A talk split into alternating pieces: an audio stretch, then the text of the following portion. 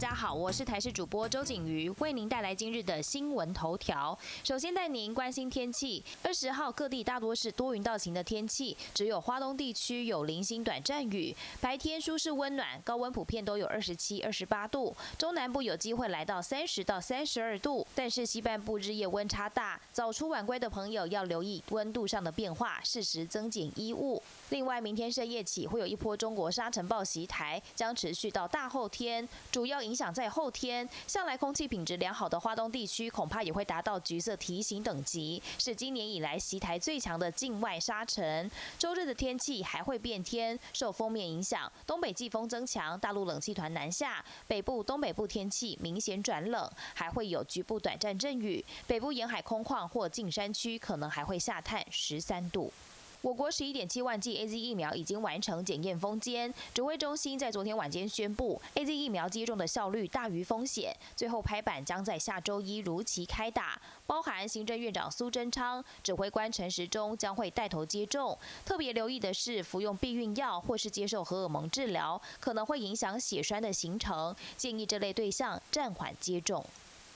好不容易 A Z 疫苗下周一就要开打，不料检视这批批号的 A Z 疫苗有效日期直到今年六月十五号，等于效期只剩一半。前疾管局长苏益仁也质疑，可能原本这批疫苗是要给其他国家，后来因故未送出才转给台湾。面对疫苗有效期限剩不到三个月，而且第一季、第二季还要间隔需要八周的时间，专家估计要如期打完两剂真的很拼。过期的疫苗必须要销毁，也。有医院开始评估是否先不打第二剂，将第一剂疫苗分配给更多的医护人员。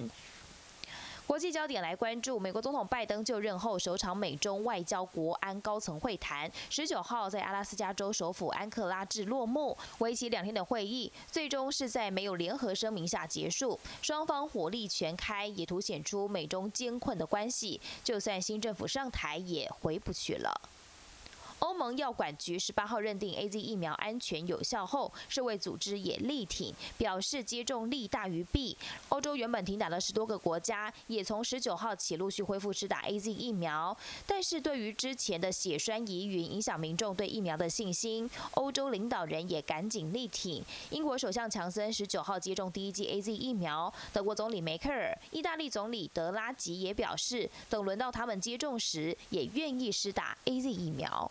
全球对抗新冠疫情，但对于世界各国的幸福指数排名似乎没有太大影响。根据最新年度联合国世界快乐报告显示，芬兰连续第四年位居全球最快乐的国家，台湾则从前一次调查的第二十四名上升到第十九名，依然是东亚国家排名最高。一百四十九个国家中，快乐指数最低的是阿富汗，其次是新巴威、卢安达与波扎纳。英国的快乐指数从十三名跌到十八名。美国则是从十八名上升到第十四名，中国排名第五十二。本节新闻由台视新闻制作，感谢您的收听。更多内容请锁定台视各节新闻与台视新闻 YouTube 频道。